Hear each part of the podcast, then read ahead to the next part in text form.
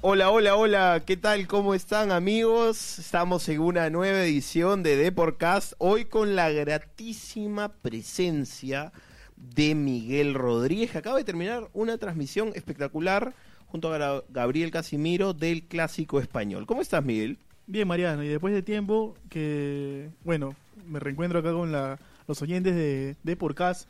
Había dejado ya un tiempo de, haber, de estar aquí. ¿Qué pasó? ¿No quisiste No, no, estar no, si acá, no me fui de vacaciones y bueno, ya a mi reingreso ya no, no, no tuve la oportunidad, pero hoy, y qué mejor que contigo, ¿no? Un especialista en esta, en esta plataforma de poder hacer de podcast. Bien, bien. eh, lo- la noticia fresquita es lo que ocurrió anoche con el sorteo de Libertadores, Sí. ¿no? Más o menos se fueron decidiendo los futuros de los equipos peruanos. Vamos por partes, ¿te parece? Sí, claro, dale. Alianza Lima, el grupo F, con Nacional de Uruguay, que se ha quedado sin técnico, con Racing Club de Avellaneda, que tampoco va a seguir el Chacho Cudet, Está en Inter ahora el chacho, pues. Ajá. Y Estudiantes de Mérida. Una opinión así. Rapidito, rápida. rapidito que para mira, yo te, te tengo así en general eh, para cualquier equipo peruano, cualquier grupo va a ser dif- difícil, porque nosotros, eh, si- siendo sinceros, eh, no, no, no estamos a la altura de los otros equipos a nivel de Sudamérica, quizá con Bolivia y Venezuela, ahí estamos ahí en la, en la última parte de lo que se puede decir de nivel en Sudamérica, pero ya todos nos sacaron ventaja. Así que hay que ponernos los pantalones y hay que poder eh, hacer una buena pretemporada, sobre todo, buenos fichajes, unos buenos técnicos, por ejemplo, para poder hacer un buen papel en la, en, en la, en la Libertadores, que en los últimos años nos ha ido de verdad desastroso. ¿ah? Sí, de acuerdo, de acuerdo. Eh, para Alianza Lima, bueno, en, en cuanto a fichajes, hay algunas novedades, A ¿no? Eh, Tú las tienes ahí a la mano. Ah, sí, Eh, sí, a ver, te cuento, a ver. por Esta favor. información de Jesús Mestas, que es uno de los especialistas en Alianza Lima. eh, El periodista más antiguo en cubrir Sí, Alianza sí, Lima. Ajá, y tenemos el, tenemos el gusto de tenerlo acá con nosotros en Depor. Ya, a ver. eh, se habla mucho de que Galés se podría renovar, eh, Mariano, por toda la temporada que viene, ¿no? La temporada 2020, ¿no? Ujú. Hay unas conversaciones ahí entre Víctor Hugo Marulanda y también este el representante del jugador para que Galés se pueda seguir en el cuadro blanquiazul. También se habla mucho de la Yena Gómez, ah, ojo, que no, no ha tenido participación en este, en este, en esta parte del año, ¿no? Por diversos problemas que tuvo, estuvo en Melgar, Estuvo en pero de ahí, bueno, diversos factores ya lo, lo sacaron del equipo. Y, pero al parecer la Yen interesa mucho en, en- en tienda íntima, así que podría haber novedades. Está avanzado. Eh, de podría haber hecho. novedades en los últimos días, ¿no? A ver, eh, Aso de Ascuez también, ojo, ¿ah? Ascuez también está siendo seguido por el profe Bengoechea, le gusta mucho a Bengoechea Ascuez, lo tuvo en la selección incluso. Sí, Y en eh, Alianza en también. Alianza también. Y ojo que Ascuez funcionó con Bengoechea, ¿ah? ¿te acuerdas de, Sí. a ver, eh, Ascuez creo que tiene una racha así cortita de con selección que, que anota creo en dos partidos seguidos, me parece, contra Trinidad y Tobago. Sí, sí, sí, partidos en Lima, me parece Sí, amistosos. partidos que sobre la hora. Sí, sí, ajá. Sí, así que Casi de nueve. sí, así que Ascuez con Bengoechea se potencia, así que por ahí podría haber también alguna cercanía. Ojo que la que lo, lo que más se quiere para Asco es, colocarlo, me parece que en la MLS. A- a- viene de jugar en el Orlando Sería City. bueno también, ¿ah? Yo O sea, así para- particularmente me gustaría que se quede por allá. Sí, definitivamente, ¿no? Bueno, él tiene que ver qué es lo que lo, lo mejor, ¿no? ¿Cuál es el mejor ofrecimiento en todo caso? ¿Hay, ¿Hay algo más por Alianza por ahí? A ver, eh, a ver, este es un rumor, ah, ojo, no, no, no es nada confirmado ni, ni nada de que ni nada que esté avanzado, concreto. Ajá, ni nada que esté avanzado, pero se habla mucho de que Rodríguez habría sido ofrecido a Alianza, ¿ah? Alberto Rodríguez me refiero, ¿ah? ajá, el, el zaguero de la selección peruana, bueno, ex zaguero de la selección peruana, hoy no está ya en las convocatorias, pero el mudo está o siendo ofrecido a Alianza Lima. Esa es una de las noticias que ha surgido en el transcurso del día, Mariano. Todavía, como lo, como lo vuelvo a repetir, no es solamente un rumor, no es nada confirmado ni nada que Alianza Lima lo, lo haya, lo haya publicado eh, en, sus diversas plataformas digitales ni nada. Solamente es un rumor, un trascendido que ha, ahí se ha estado circulando en el día dentro del, del ambiente periodístico. Sí, eh, es algo que el año pasado también pasó. El, año pasado. De hecho, eh, Al- Alberto Rodríguez estuvo cerca, se terminó vistiendo eh, de crema. Y vamos a ver qué, qué ocurre con ese tema. Yo creo que es un central que de estar físicamente, físicamente apto es el mejor central del Perú. Yo no tengo mayores dudas en cuanto a eso. Y que vamos a ver, vamos a ver qué pasa. Si es que te juega 15, 15 partidos en una temporada, creo que ya es Sí, es algo es bastante positivo, sí, para un jugador que ha sufrido Ajá. mucho con lesiones. Pero vamos a ver con el otro grupo de otro peruano, a ver. Vamos, vamos. Binacional. ¿Sí? ¿Lo Vamos con. Binacional. A ver, Sí, sí, lo tenemos. Es River Plate. ya. Sao Paulo, Liga de Quito y Binacional. Un Binacional que sus fichajes han sido hasta el momento Steven Rivadeneira y Sebastián Gularte, el sorpresivo Hoy, delantero. ¿verdad? Sebastián Gularte Sí, fichó hoy. sí, el sorpresivo delantero de Unión Comercio. Sí. Eh, a ver, este, me parece, a ver, una humilde opinión, creo que Binacional necesita jugar en Juliaca, ¿no? Necesita de todas maneras jugar en Juliaca. Tiene, creo yo, el dinero por haber ganado la, la- la Liga Movistar. Tiene los, los instrumentos para poder poner luz al, al estadio de Juliaca, al estadio Guillermo Briseño, que es este es el principal motivo de que el por qué no se jugaría en Juliaca, ¿no? La falta de luz eh, en, Mm. en la noche, ¿no? O sea, Mm. no hay luz en Juliaca. el- la directiva tiene que poner luz en Juliaca porque, a ver, ganando los tres partidos de local, si los ponemos así Estás en positivos, extremadamente positivos, creo que clasificas, Mariano. ¿ah? Por nueve puntos de local, clasificas, creo yo, en un 90% estás adentro en, en octavos de final. Pero, Claro. ¿No? ¿No es Sí, sí, sí, eh, dependiendo también cómo lo vean a los demás Obvio, obvio, equipos, claro. Obviamente estamos haciendo un, un- un pero ensayo, ¿no? sí o sí estás en Sudamericana, Sí, al pero a ver, pero o sea, creo yo que a Sao Paulo, perdón, a River y el otro es Sao Paulo. Sao Paulo. River y Sao Paulo van a sufrir de, de todas maneras en la altura.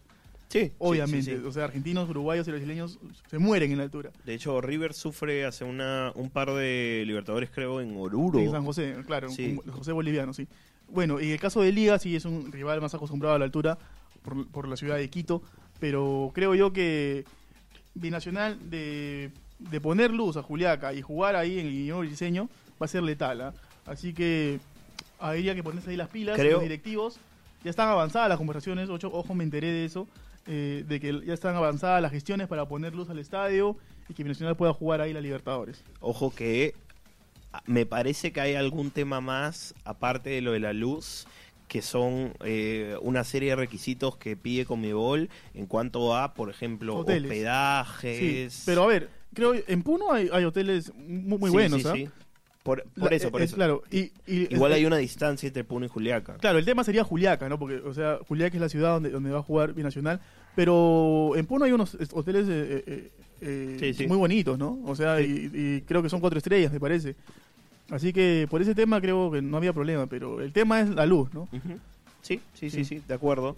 Pasemos, ¿te parece a Universitario de Deportes? Universitario de Deportes que estará jugando la fase 1, la fase 1 y que va a enfrentar al Carabobo de Venezuela, un Carabobo que ya empezó su pretemporada, ya está con miras en lo que en lo que va a ser la Copa Libertadores y que si tú ves el choque así a priori piensas que Universitario está por encima. O sea, yo me atrevo a poner a Universitario por encima y como gran favorito a pasar esa llave. Sí, si no le ganas a Carabobo ya, entonces ya creo yo que no debería participar la uno. Tú- ya, tú estás muy convencido. Debería, y el papel tiene que ser mejor, Mariano. O sea, a ver, es el, es el cuarto equipo de Venezuela, me parece, ¿no? Me, me parece que es Venezuela 4, Carabobo.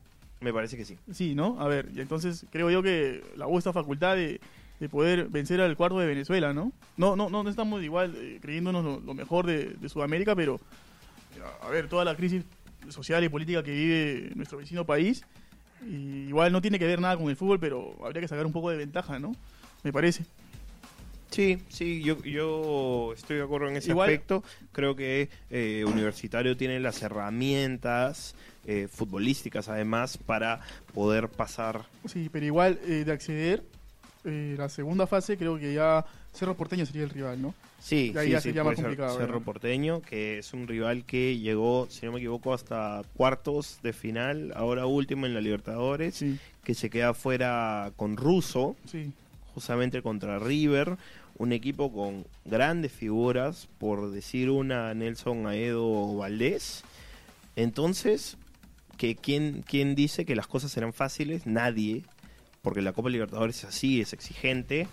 Pero bueno, universitario, algo- tenemos algunas cositas de Sí, universitario. sí, tenemos algo. eh, a ver, Diego Chávez, que podría podría unirse al plantel. ¿ah? Ojo con eso, Diego Chávez, que, que no, no ha tenido participación futbolística en los últimos años, ha estado en otras actividades, que también lo hemos visto en la Liga de Fútbol 7, por ahí, a lateral derecho, a ex lateral derecho de- del equipo Crema. Pero allá, a ver, eh, lo estaba invitando a entrenar. ¿ah? Esa es el- el- el- la noticia real. Lo estaba invitando a entrenar. El profesor me parece, Gregorio Pérez, sí, Gregorio. Pérez lo ha invitado a entrenar. Y depende de su, de su nivel, ¿no? De, de lo que haga, cómo lo ve el profe también, va a quedarse, ¿no? Pero la, la iniciativa es de que comparte el plantel esta temporada Diego Chávez. Bien, bien, bien. Creo que es algo positivo. Otra cosa que es positiva para eh, Universitario de Deportes es que de muy buena fuente, eh, Alexander Zúcar está a un 95% de ser... Esa buena fuente se llama eh, Michael Zucker. No, no, yo no confieso mis fuentes, Ah, ok, ok. hermano. Eh, de todas maneras, no. A ver, eh, eh, Alexander está a un 95% de ser nuevo jugador de universitario, como ya lo es, por ejemplo, Luis Urruti. Uruguayo, ¿no? Ajá. Y, por ejemplo, Pablo de la Cruz, que también renovó contrato con Universitario. Sí. Esas son la- las informaciones. Sí, ¿no? eso básicamente es lo, lo que hay Y en la U. Millán, Millán que ya sabíamos Ajá. que está en universitario.